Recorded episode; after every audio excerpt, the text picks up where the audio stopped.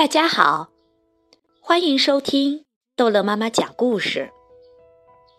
今天，逗乐妈妈要讲的故事叫《搬过来，搬过去》。这是长颈鹿，它非常高大；这是鳄鱼，它非常矮小。它们的身高整整差了两米。有四十三厘米。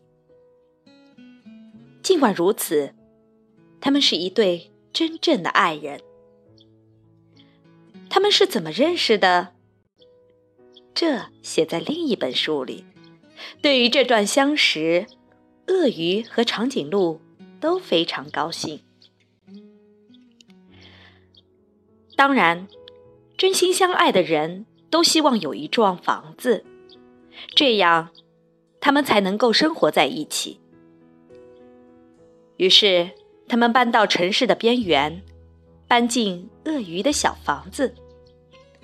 不过，那儿并不理想，一点儿也不理想。长颈鹿走到哪儿都会碰到头。当他睡觉的时候，只要伸展一下身子，他就完全看不到鳄鱼了。当他想要坐的舒服一点时，同样的事情又发生了。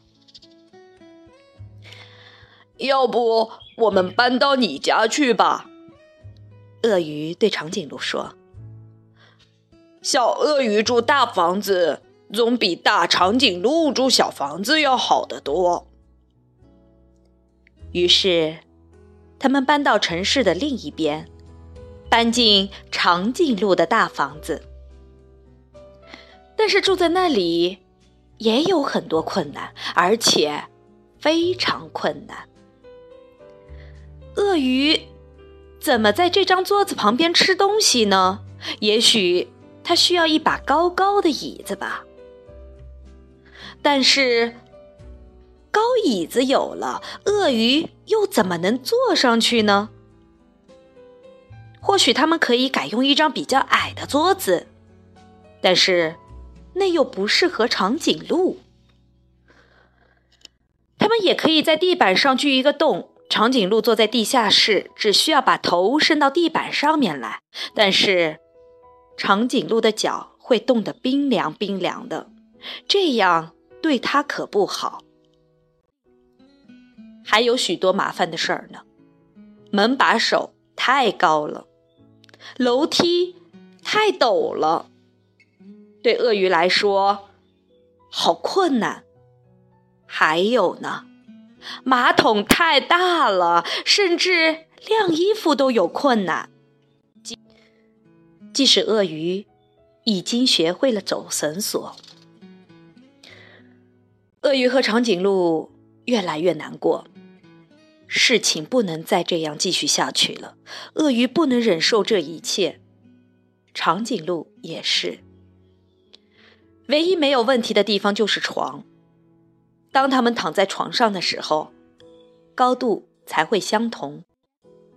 这时候，他们才可以望着彼此的眼睛，给对方一个最甜蜜的微笑，就像当初一样的快乐。于是。他们想出了一个解决问题的好办法。第二天一早，阳光灿烂，鳄鱼和长颈鹿在花园里制定了一项伟大的计划。他们开始挖了一个巨大的坑。他们敲啊，钻啊，凿啊，他们拿来了木板、树干和玻璃。长颈鹿还把自己当做滑梯呢。终于，每件东西都洗干净了，擦亮了。最后，巨大的水罐车开过来，往坑里装满水。现在，鳄鱼和长颈鹿住在游泳池里，在水中，它们的高度相同，它们可以一直互相对望，并且给对方一个最甜蜜的微笑。所有的问题。都被洗掉了。好了，故事讲完了，孩子们，再见。